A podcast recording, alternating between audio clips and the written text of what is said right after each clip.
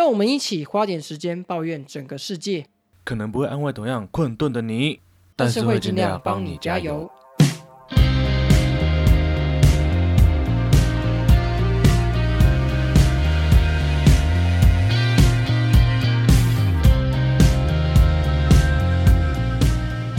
大家好，我是吃春样。大家好，我是花莲王。今天的时间是二零二二年的九月七号晚上十点半。哇，花莲王订票人，我的超人，我！我不是力量人，我是订票人。真的假的？真的假的？呜！哎、真的很屌哎、因为最近大家也知道临近中秋假期，我就突然不知道哪根筋不对，想要再廉价回去，但我又没有提早两周订票。我上礼拜啊，就是跟花莲王吃饭的时候在抱怨这件事情，结果哎、我的朋友超 carry，尤其是花莲王，他一次就帮我把票都订完了，好猛啊！干，我还分四段呢，而且我还把所有的备案都跟吃春样讲。干，我真的觉得这就是身为花东人必备的技能呐、可是我们两个现在都不是，而且我真的是有一个很大问题，那就是我其实在大学毕业后才出外工作，所以这段期间完全没有抢票的技能，我也完全不知道该做什么样的营运，所以每次临到这种假期，我之前的选择就是干，我干脆不回家，我就等前一个礼拜或下一个礼拜再回去。结果这次就觉得说，好像这么长的年假回去下也不错，打算在这时候回去，结果前一个礼拜订干什么票都没有，真的是有够哭的。而且你原本订到那张票啊，是礼拜五，也就是中秋假期第一天的凌晨，你才会到花莲，而且还是坐莒光号，坐莒光号坐到最后就是会整个人生无可恋。我为什么要回来？阿娘伟为什么要回来？不过今年我觉得是比之前好强很多，因为今年台铁多了一个新车嘛，就是腾云座舱，不晓得大家有没有坐过？我自己是坐过，觉得嗯这个配色蛮不错。不过它最烂的就是它没有杯架，哎、没有杯架的问题啊，我觉得有杯架也不一定比较好。为什么？因为台铁的杯架都他妈超怪，要么就是太小，要么就是放了之后你把那个前面的隔板放下，它直接给它卡爆。到底是三小什么烂设计？而且还不能放铝箔包，超干。超烂，我觉得是史上最烂的一个设计。哦，那好气哦！它是麦香不友善车厢，原来我们距离那么远。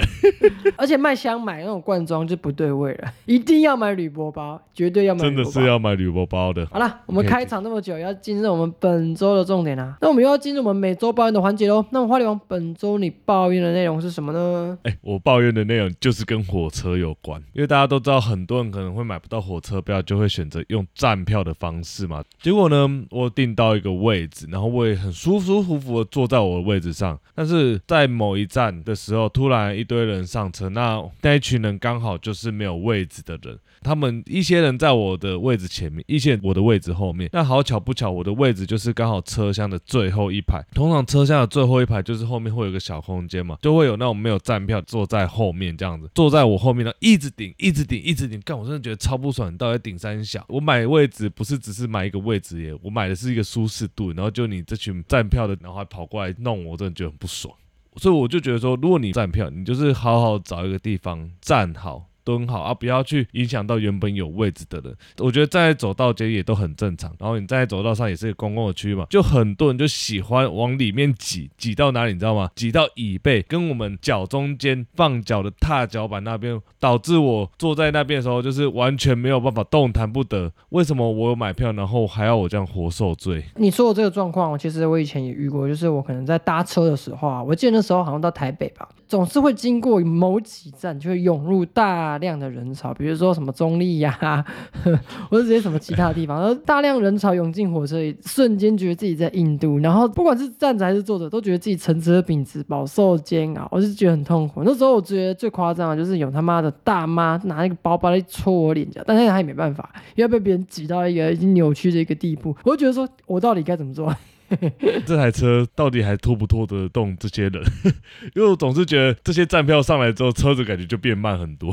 我觉得是故意让它变慢，不然它就会导致车上的人前仆后继去压到别人或怎么样，产生践踏时间，那也不太好。所以慢一点应该是加速比较慢。大家如果自己真的没有票买到站票的时候，你可以在走道上，或是站在车厢的茶水间，我都觉得没有问题。或者是你要站在人家椅子后面的话，就要注意不要挡住人家踏脚的空间，会让人觉得非常的不舒适。那我有关于火车部分就抱怨完毕了。请问吃这样，呃，本周应该没有要抱怨吧？本周不需要抱怨了，我们就接听众抱怨的部分喽。哎、你吃大便，你天怒人怨，因为我本周要抱怨的内容就是花莲王，我操你妈的，装饰人真是教不行，干！哎、我真的不是故意的，我在这里曾经郑重的向你道歉，可以不要抱怨了吗？不行，我还是要说出来跟大家分享一下。先跟听众理一下这个事情的脉络。首先，因为我们每一周都会录音，原本是暂定礼拜四，但是因为本周有放假的一个搭火车的需求，所以我们改成礼拜三录音，也就是现在。那礼拜三的时候呢，因为我们要录音嘛，我们都会先找一天来去讨论一下内容大纲，我们就选礼拜二。那礼拜二那天原本是约好，我也跟花脸王敲定说，就是那个时间大约是十点左右。结果我十点一上线的时候，哎，没有人在，我就等了十到二十分钟，我以为花脸王是他有一些事情，然后后来我就觉得，哎，不对劲，这时间越来越久，已经十点半，已经十点四十了，我就开始不停连环打电话给他，跟风疯狂的私讯他这样子，结果什么音讯都没有，打了电话就一直嘟嘟嘟嘟，不是语音信箱就是嘟到一个底，然后让我觉得很烦躁。后来我又打电话给他的女朋友木木女子，他木木女子铁口直断说啊。他已经是睡死了，然后手机不是没电就是关机，所以你应该是没办法叫他起来了。干，我真的觉得很不爽。啊，今天花恋王木木女子说的是对的吗？我真的诚心觉得木木女子现在可以当我肚子里的蛔虫了，完全正确。哎、那你找一下你床头柜或者你的柜子有没有什么监视器？它应该就是在你家安装了这个东西，监视你的一举一动。我认真怀疑我家有放置密录器，我所有考考的画面都被他看到了。什么密录器是房事记录器？喂，哎不可以做坏事。所以花莲王是不是要应该在节目上跟我一个郑重的道歉呢？我愿意现在此时此刻向吃车样郑重的道歉，一鞠躬，二鞠躬，看你俩，我的原谅三鞠躬。我 我的原谅方式就是你的水洗素要再延长半个月。哎、不行啦，喂，我真的不要了。哎、讲到素食，我今天才去吃了一个六百多块的素食，吃完当下我就觉得说，干，我为什么不去吃一间连锁素食吃到饱叫果然会，总共加起来也差不多才七百多块而已，就差那么一点钱而已，我真的超气。我跟你讲，你这两个都 low 了，这两个都烂了。为什么？你要吃的是全国素食自助餐。回家的朋友是牛老大或是冈山腌肉。其他没有经济的朋友，我又看出台湾人来加追狗。好了，那我们本周的抱怨也差不多该结束了吧？花莲王。哎、等一下，等一下，等一下，等一下，这周木木女子她特别说她要来抱怨，而且是跟这次的水洗术有关系。哎，什么？我们的 VIP 嘉宾木木女子要来听众抱怨一下吗？请问她抱怨的内容是什么呢？大家都知道我现在在吃水洗素嘛，我们的木木女子非常有心，她也跟着我一起吃水洗素，而且她吃的进度比我快，他已经来到第十八天了，我还在第十一天。什么是水洗素啊？你要不要帮听众讲解一下水洗素的定义是什么，或是你在心目中你对他的想法是什么？总之呢，水洗素就是我跟神明说，我要在两个月内吃完三十天的素。至于三十天的素怎么安排呢？就随我心情高兴。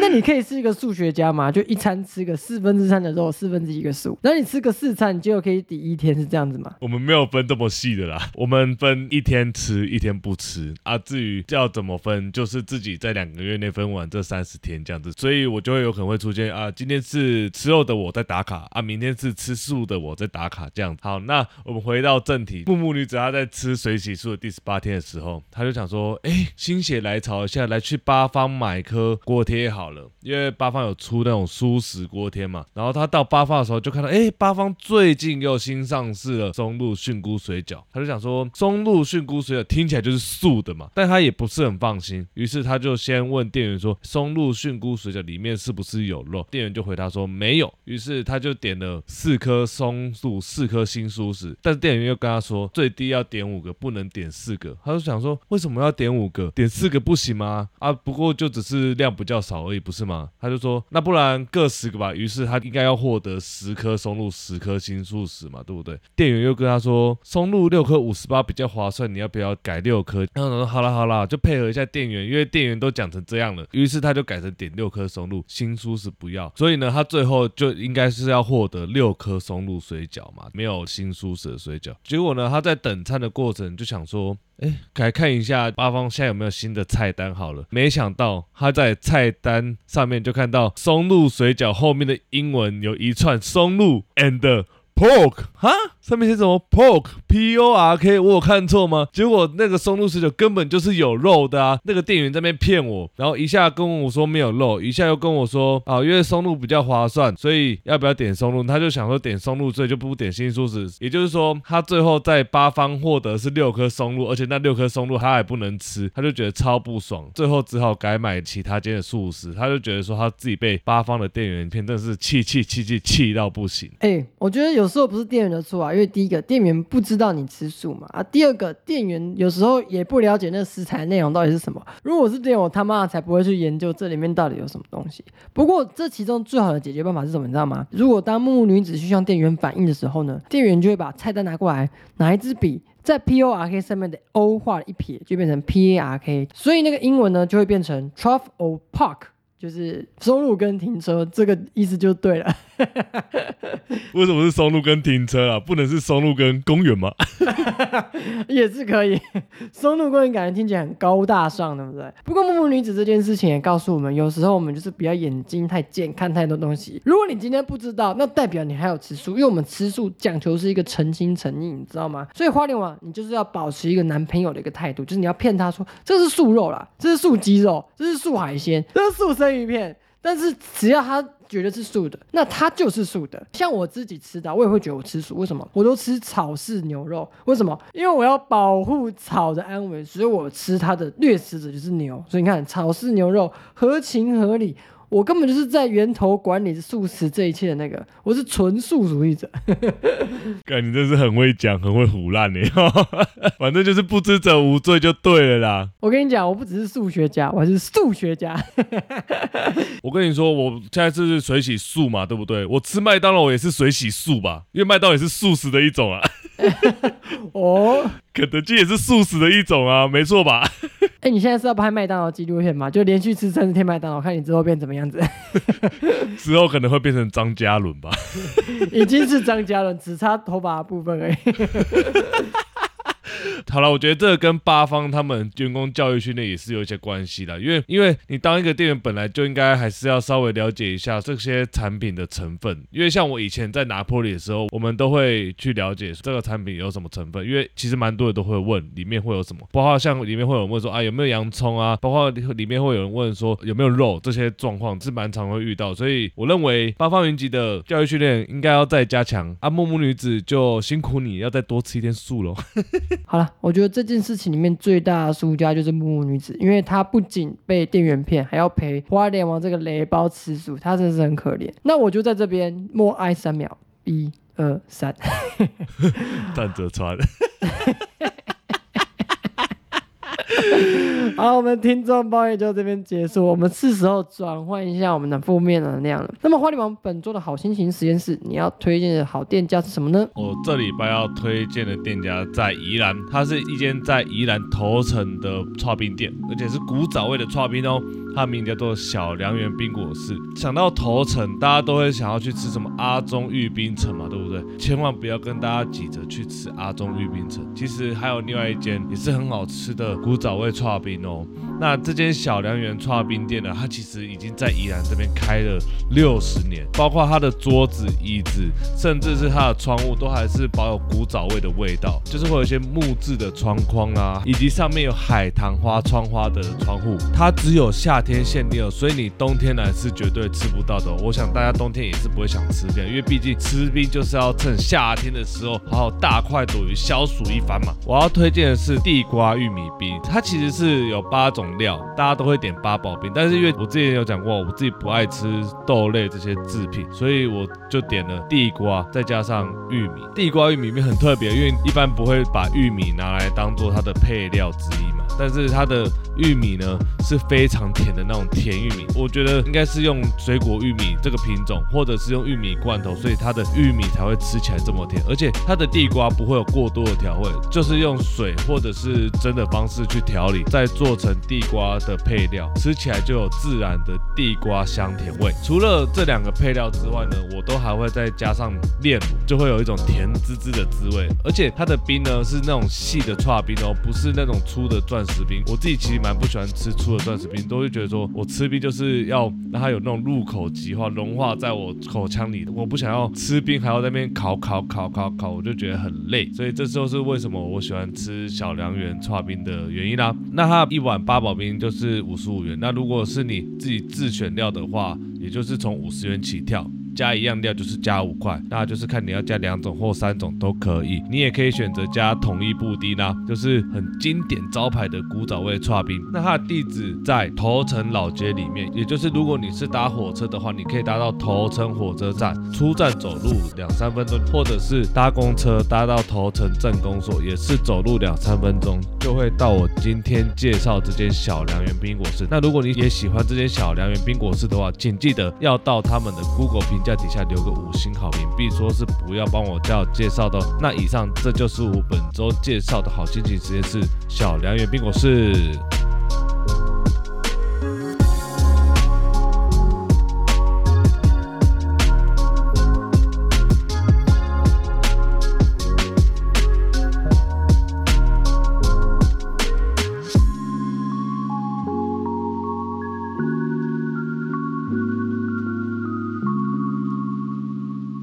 那么感谢花莲王介绍了这么好的一个店家，就是小良缘冰果室。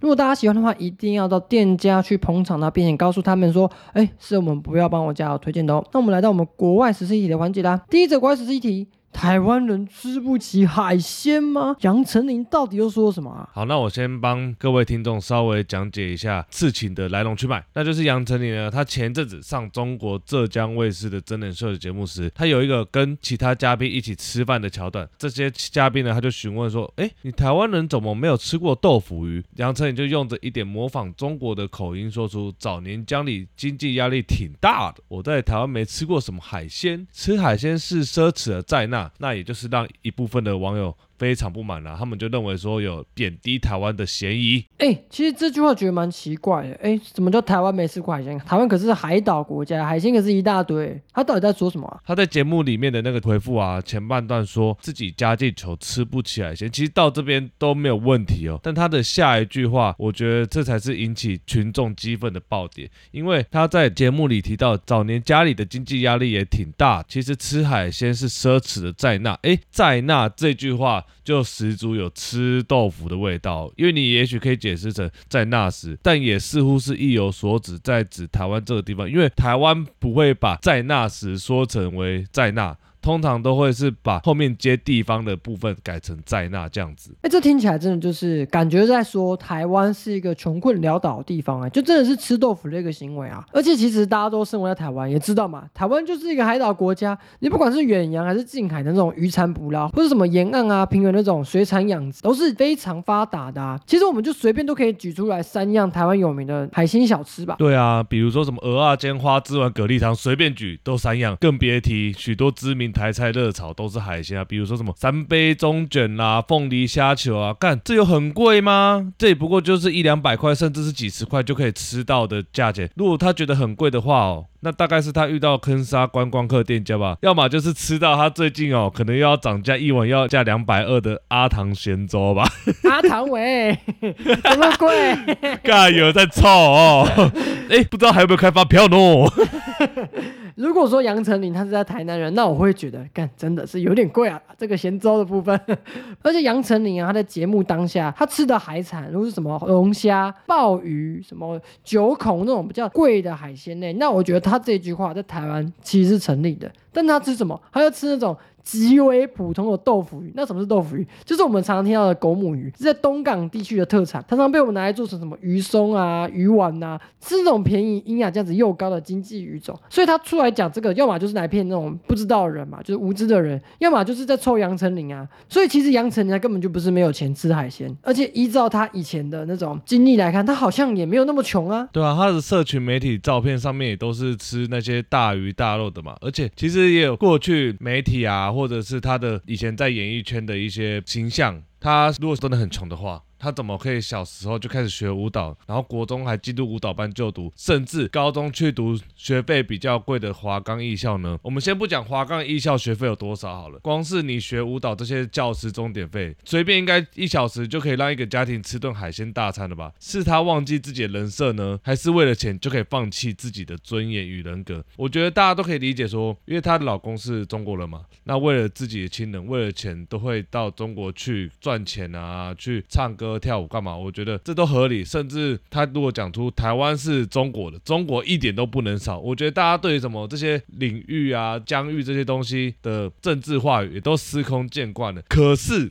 他如果讲出在台湾吃海鲜是奢侈这件事情，我靠，直接打到台湾人的痛点。台湾人就是他妈的就最爱吃，然后你又用这种有关于美食的话语。来打击台湾，那台湾真是非常生气，台湾真是会怒不可遏。哎，其实我看了那影片啊，那上面的字幕就趁机把“台湾”两个字替换成“中国台湾”，根本就是想要借由这种比较名气大的艺人来吃台湾的豆腐。其实呢，这个也是中国一贯的统战手法啦，他就邀请一些大牌明星啊，然后上他们的媒体啊，上他们的一些频道，然后宣扬说：“哦，中国征战，然后台湾是一个苦难之地，然后我们要内地要去解放台湾，要去。”统一台湾，让台湾人回归到他们幸福的生活。但我只能说啊，很抱歉，有脑的台湾人是不会吃这一套文攻武赫的，反而是会凝聚我们台湾人的防卫意识啊。这个地方是我们家啊。但如果你要去中国饭，其实大家都祝福你。但如果你现在反过头回来要酸台湾，不好意思，我们不会接受这种没有水准的中国人的。没错，不过呢。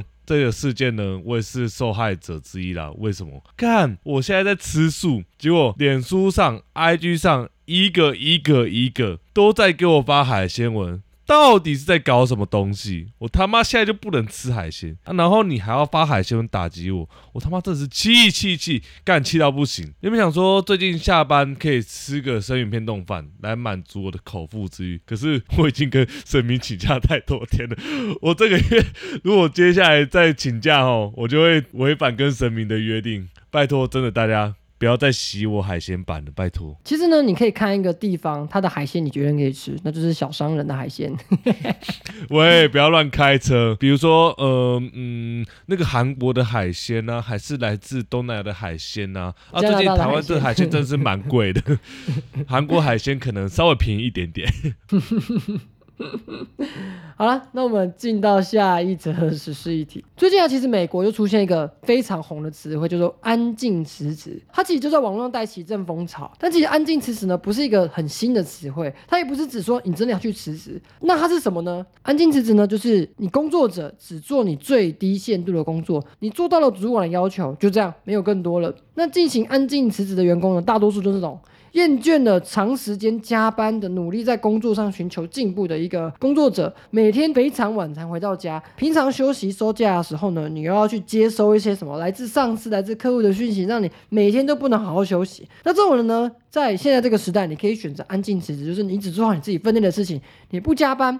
你不做你分外的事情，这样导致很多企业的经营者就对于这个词汇，甚至是执行这样的人都非常的生气。其实，在最近疫情时间以来啊，安静辞职就蛮风靡在许多企业的员工里面，就是很多人就是因为疫情啊，没办法分清楚工作跟休息的时间，常常被很多讯息轰炸，他就干脆这样做，干脆就是不做任何事情这样子。我自己是觉得安静辞职在讲的时候，我第一个听到其实是上礼拜瓜吉在新资料夹里面还有提到了一个事情，那时候他在讲解的时候，我就。觉得啊，干这根本就是我，因为我现在上班的过程就是这样子，我基本上只做好我自己分内的事情，然后不要去麻烦到其他人，就这样了。那时候我不会再去多做或是做更多超过我工作内容的事情。我自己觉得说，基本上你不要影响到其他人，那你想在你工作上面做多少事情是你自己决定。那么公司付我多少薪水？我就做多少工作，这是我觉得我现在蛮秉持的一个做人处事的道理啦，就是不要让我自己在工作上面消磨太多精力，让我可以有更多的时间跟精神去面对我其他更有兴趣的事情。你讲这么多哦，我用一句话就可以把它解决掉，你他妈这就是公务员心态。怎样公务员不行吗？请问你你现在这个工作，你做了一百二十分、一百三十分，它会对你未来的薪水有任何的提升的效果吗？对不起，没有。对啊，所以你其实不用做一百二十分啊，我也没有叫你要说低于及格线，你可能做个七十分，或者是你再更悲观一点，做个六十分及格，基本上都差不多了。我觉得我们人类啊，不能花费太多时间在工作上面，因为我们的人体的构造就不是用来工作的，你知道吗？我们构造是做什么？我们要过生活，我们要求偶。我们要生产后代，我们要去追求人生中更多更美好的事物，那是工作吗？我觉得不是。那我们应该要怎么做？应该就是要像安静辞职一样，把我们分内的事情做好，用我们最低限度去负担我们生活上面所需的金钱，然后把我们的精力啊、我们的热情啊，花在那些值得钻研的地方。比如说，听不要帮我加油，并抖内，就可以让你的人生的热情。更加的璀璨，更加的绽放你梦想的光芒。没错，所以呢，大家如果喜欢不要帮我加的话，记得点开我们的主页资讯栏，或者是到我们的 IG 主页，都有我们的抖内连接，或者是如果你人生也是这么不如意的话，记得要到我们的抱怨表单投稿你的抱怨啦。你不要那边趁机夜配好不好？哎，不过我真的想问你，你觉得你自己是一个安静辞职的人吗？虽然我是蛮想要安静辞职，因为其实我对于工作没有这么大的热情。哎。像我的老板会不会不小心听到这一集就把我解雇？啊，没有请了，好，你就做到今天，让你不安静离职。是人本来就是会这样啊，如果可以不要工作，谁要工作嘛，对不对？但是我还是会努力的把我工作做好，毕竟我这份工作呢是给很多小朋友带来希望的，我还是希望可以为我们国家的后代，为我们国家的栋梁尽一份的心力啦。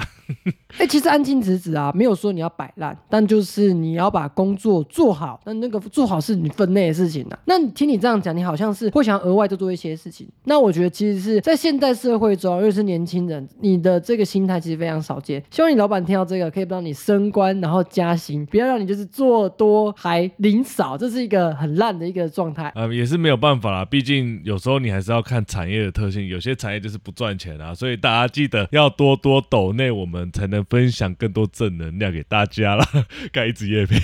不过我们的 podcast 要安静离职啊。我们就以后我们也是安静辞职，我们就是这样。大家好，我是池长，大家好，我是花莲王。好，谢谢大家，我们下礼拜见，拜拜。那我们以后的节目流程就是，哦，今天的新闻是一二三四，好，那我们节目到这边，如果你有喜欢，你可以跟我们互动哦。结束，超快，剪辑也非常快速，这好像也是一个不错的选择。你是想安静辞职？没有啦，我还是想要跟大家一起努力，请大家为我们加油。我们的嫌隙就从你昨天放我鸽子开始。好了，我们接到我们今天最后一则的国外十四议题，哇，这个十四议题。也是最近非常热门的一则花边消息哈，不知道大家有没有在看好莱坞最近的新闻呢？那最近呢，好莱坞的影坛就要出了一部电影，叫做《别担心，亲爱的》，它呢是由男主角一世代的哈利他所演出的哦。那最近呢，这哈利就出现一个问题，那是什么问题呢？他就在威尼斯影展特映的时候，他回到他自己的座位上时，他就朝了坐他旁边的男配角克里斯潘恩他的熟悉部吐了一口口水，这样呸。然后就转身坐在位置上。那影片呢？他就是做了这样一个动作之后，他旁边的那个男配角克里斯他就吓到一下，他就看了一下，但是他也不失礼貌的尴尬微笑。那哈利就在坐在位置上，假装自己没什么事情。我就觉得奇怪。到底是因为什么样的事情，让他可以在公众的场合做这么下三滥、跟中国人一样的事情？我就去查了一下，那原来是因为哈利他就是最近走红嘛，他就演了这一部《别担心，亲爱的》的这个戏，他就跟里面的女导演奥利维亚怀德就是突然就在一起了。但奥利维亚怀德她原本是有家庭的，她甚至有小孩。那在一起之后，等于就是抛家弃子嘛，就引起里面女主角的不满。他就觉得啊，干你你他妈这样子真的是我跟你共事觉得很辛苦，那么里面就有一些不和的传闻出来。那这个剧组里面嘛，就女主角这一派跟女导演这一派，啊，女导演那一派。就是因为他跟哈利有了一腿之后，让女主角很不爽。那么这时候男配角呢，也就是我们这次被吐口水的克里斯潘恩，他在某一次的专访里面呢，他就提到说，他其实跟女主角合作是很愉快的哦。言下之意就被人家觉得你是不是在选边站，你是不是选择站在女主角这边？这就引起了我们一世代的哈利他非常不满，他就怎么样？他就直接在威尼斯影展吐他口水。这件事情呢，就在欧美论坛引发了超级轰动的讨论，我觉得超好笑的。怎么拍个电影可以有这么多八点档的剧情？到底在干嘛？怎么可以搞得如此像小朋友们一样？对啊，而且我自己是觉得导演真的是也蛮怪的。你跟人家拍个戏，那拍拍拍出火花来，直接跟男主角私奔，而且他还是有小孩的一个状态，他就直接这样投入他情郎的怀抱，真的是很不以为然。到底在干嘛？那陈绮贞可以唱歌了吗？一二三，牵着手，四五六看镜头，七八九十分到月球。哇，真是烂到不行！看你这唱也太烂了吧！不只是你歌声烂，你连这种引用都非常烂。我但我没有抄袭啊。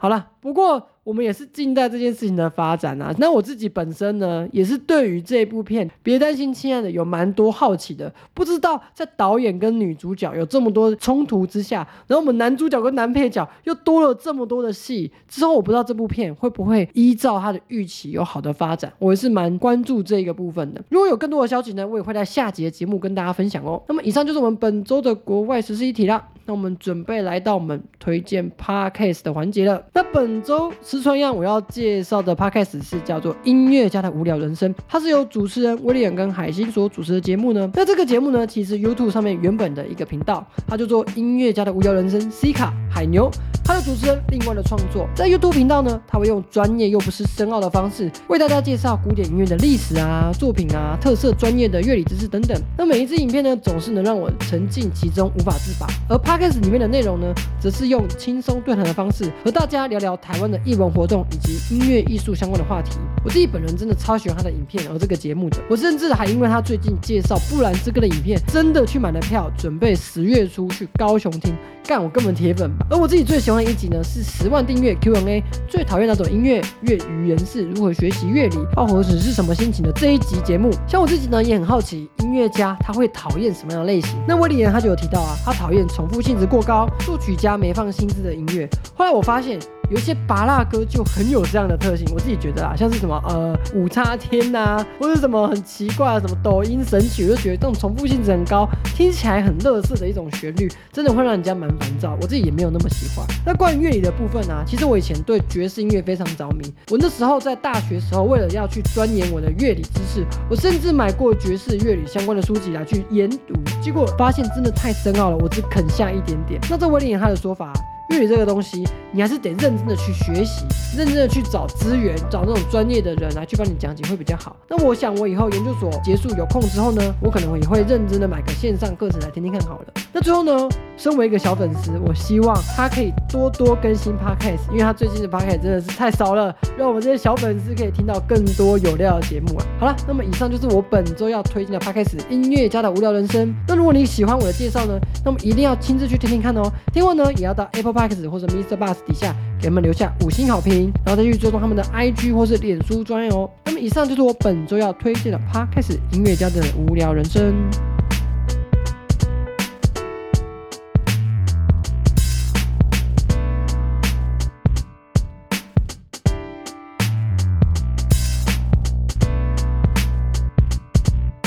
谢谢赤壮帮我们介绍本周的推荐 p a r k 就是音乐家的无聊人生。那大家如果喜欢，记得一定要去收听哦，也不要忘记在我们的节目 Apple p a r k 底下留个五星好评，给我们一些鼓励啦。好，那来到我们国内时事议题部分，赤壮什么？居然有台北国想家长持刀干嘛了？哎，这件事啊，我其实不是要讲这个新闻的内容。我是要干掉一下这个媒体。我先帮大家讲一下这个事情的来龙去脉。他说，台北市内湖有一个国小，他就发生了一个校园的持刀案件。是一名年约四十岁左右的国小家长，他因为精神不稳定，他在校园里面打算轻生。还好老师跟学校的警卫啊，发现之后马上上前制止，安抚就是这个家长的情绪，同时也打电话报警，让救护人赶快把这个家长送医。据了解，这名家长呢，是因为他的儿子呢就读该校五年级，因为跟同学有一个小小的。纠纷就是可能踩到脚，还有一些言语上面的冲突。那女子就很不满学校没有处理她这件事情，就拿刀呢跑到校园门口自残。然后还好有人家发现这样子。那其实这件事情呢听起来好像没什么，就是一个情绪不稳定的家长他在冲动之下所做成的一个决定。你知道新闻媒体怎么写吗？他说。惊爆什么台北市某国小有家长持刀闯入校园，干这什么烂标题？那你知道这个新闻标题一出来的时候，F B 底下留言就是一堆中年人说干就是台湾没有死刑呐、才会这样子。民进党真的乐色，我就觉得真的是台湾很多的那种动乱呐、或者那种社会的恐慌，就是媒体这他妈的这个烂东西在搞烂的，我真的觉得很不爽。我之后看到真的超气，点进去看那个新闻内容，跟它的标题真的是天差地别。我真的觉得说，如果今天台湾有了一个很大的动乱，那他妈的百分之百的问题就是在媒体身上，这到底是什么东西啊？这就是媒体没有善用它的第四权的功能啊！透过一些耸动以及与内文不符的标题，就只是为了达成吸引它的点阅率。那再加上很多人在使用媒体的时候都不会动脑啊，看到标题哇，就是说都是谁谁谁的错，然后一定是怎么样怎么样怎么样。其实真正点进去看的有多少，可能就只有那一两层而已。那偏偏最爱留言的就是这一群标题党们。其实一个巴掌拍不响啦，媒体会这么做，其实也是因为台湾的人民给他这样的一个市场。我们他妈的就是很多人脑回路很小啊，看到什么就讲什么，看到这个就说这个，导致一堆人会产生这样的一个误解。我真的觉得不意外。那整件事情其实那个学校真的处理的蛮好的，因为不管是他事后的一些声明啊，还是什么他在事情的一些处理，我觉得其实他都有尽到学校该做的职责。那反而这件事情发生之后，媒体就来报道，让整个学校又陷入了这个麻烦的漩涡。看学校当老师真的很可怜，还要处理这种事情，还要被媒体这样搞，真的是有个乐事的一个行为的。如果说不会动脑的中年人看到新闻标题就会留那些无脑的言论，那请问有良福看到路上的美眉会怎么样？想爱爱，因为路上到处都有很漂亮的美眉，我都想跟她爱爱。啊，你不要有良福啦，人家可是要选桃园市长的，他直接花两百万帮自己宣传。没有，他在他的自己衣服上面就直接写我是总统，总统有良福。他以为他是财政总统啊，那已经有人做这件事啊，不要再这样了。真的是不要乱花钱选啊！如果你要选的话，请先支持降低保证金，不然你的两百万就会这样子白白送给国家，我们也是很开心的，这样我们又多了一份税收。谢谢你的付出，爱爱人。我不是力量人，我是爱爱人。哦，是哦，真的假的？呜。好了，我不知道梁福是不是爱爱人，但是中华职棒的传奇洋将罗莉要隐退，这是真的。萝莉是谁啊？那花莲王要不要帮我们一些比较不熟悉棒球的听众来去讲解一下，萝莉到底是何等人物，需要大家这样子的欢送他呢？呃，罗莉呢，他是一个外国洋将，在中华职棒，外国洋将要生存其实是非常不容易的，因为中华职棒制度关系，所以很多洋将可能就是来来去去，可能一两年就走了。可是呢，他在台湾居然一待就是待了九年，而且在这九年呢，他缔造了中华职棒三十年以来许多辉煌的记录，比如说什么呢？今年是史上第四个获得百胜的投手，你看三十年来也不过就这第四个而已。然后他也两度获得投手三冠王，手上呢也有两枚冠军戒。也因为他在台湾待了九年，所以呢催生了萝莉条款。什么是萝莉条款呢？就是你只要待满九年的洋将呢，你就可以被当作是本土球员，不受洋将身份限制。也因为他在台湾缔造那么多记录，所以呢他在台湾的棒球地位呢也是具有十足的分量的。而且更难难得可贵的就是他是用洋将身份取得这些成就。他为什么会来台湾，也是因为因缘际会，因为他十也是因为因缘际会的原因啦、那十年前的他呢，其实就是在大，其实就在小联盟打拼。那那时候的他仅不过是选在大联盟选秀呢第五十轮才被选上，就是那种短暂升上二 A 吊车尾免洗选手啦。所以他甚至一度在二十六、二十七岁的时候跟老婆讨论，他是不是要放弃棒球，就此退休。不过好在当年的拉米狗球团，也就是现在的乐天球团，坚持了两年，邀请他来台湾，加上他的老婆希望可以完成他的棒球梦，他才破釜沉舟，开启他在台湾的传奇人生。不过也因为他来打棒球的缘故啦，所以他跟家人也是相隔数千公里的之遥。那每年也只有休赛季两三个月可以回到美国跟家人团聚。那再加上因为疫情的关系，所以他们要见面其实也是非常困难。但我想也是因为这样的关系，所以罗莉在成为史上第一个取得本土选手身份资格洋将的时候，他就马上开了记者会，宣布在今年球季的季中九月多的时候要隐退。那其实这个消息让大家非常的震惊，因为即将满三十八岁的他，以他的身手可以继续奋战到四十岁是毫无疑问的。他今年的战绩呢，甚至在中华职棒是名列前茅的。却在这个时候选择急流勇退，相信也是因为他十分爱家个性使然。或许这是因为。过去十年来，家人给他无比的支持，他也觉得是时候该把自己的人生跟家人一起分享了。花莲王我呢，其实本身是富邦的球迷，那以前我也看了好几场夺力投球比赛，甚至我的房间还有摆了一颗他自己的签名球。我对他的印象呢，就是他虽然他虽然没有动辄一百五的球速，但他总是可以把球投到他自己想要的地方。他也是一个很自律的人。不过呢，虽然他这么强，但他队友呢就是很废，常常在他投球的时候呢，这些打击呢总是不。捧场，让他吞下了好几场的败仗。哎，我听说他好像也因此有了问天群组组长的称号。每次他新发上场的时候啊，那种实况或是 P D 的留言就是什么哇问题哇问题，要么就什么问天组长尹少宪都已经只掉一分了，结果队友连一分都打不回来，真是要问天到底在冲他小。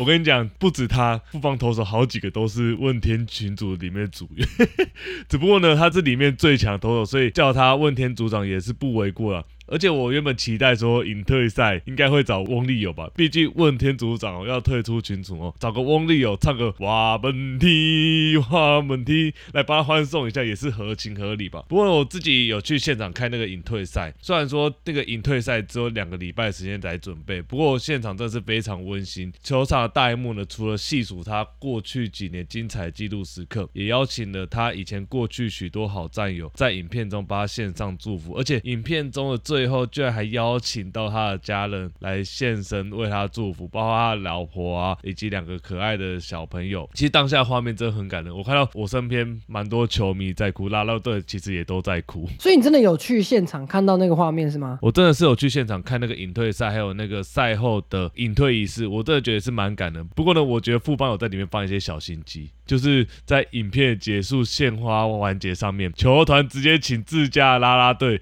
献花，献花就算了，而且是全部抱着萝莉干，那个画面有够香。看到那个画面的时候，就看到萝莉的脸干，里面在那边偷笑，一定在爽。合理怀疑，这就是要让萝莉留下来的一个小手段。这是美色攻击吧？我也想成为萝莉。首先，你要先能够上中华职棒，不过我想你是不可能的，吃屎吧！不过，我觉得台湾的职棒选手如果要改善萝莉问天的这个状况，我觉得可以这样做，就是你仿效下大谷翔平，成为一个头打俱佳的人，也许是一个不错的选择啦。自己的分数自己打是吧？对，不要再靠队友了，这靠不住了，真的是靠不住。哎，不过最近呢，除了台湾的传奇职棒选手萝莉隐退之外，还有一个台湾乡民一定知道的日本棒球选手，那就是当我们看到林香的时候，我们一定会说什么？干真大？哎，不是啊，干那是地震的时候才会讲的好不好？不过干真大呢，虽然他在棒球生涯成绩并不出色，但他也是现役投球了长达十年的时间，说不定他在海外球迷比在日本球迷还多，就跟陈子豪一样，只因为他。干真大，哎，虽然说拿别人的名字当梗开玩笑，其实蛮没有道德水准的。不过真的说，台湾的乡民真的很有才啦，什么样的名字都找到，比如说什么插门墙啦、五十岚珍贵啊，真的是有够诡异的名字。那如果是我自己的话呢，我自己取的日本名，我要叫做冈本太小。那我可能就是身上没有钱。那如果觉得冈本太小、太低俗的话，我可以改名叫做上山采药，因为你的阴茎肿胀嘛。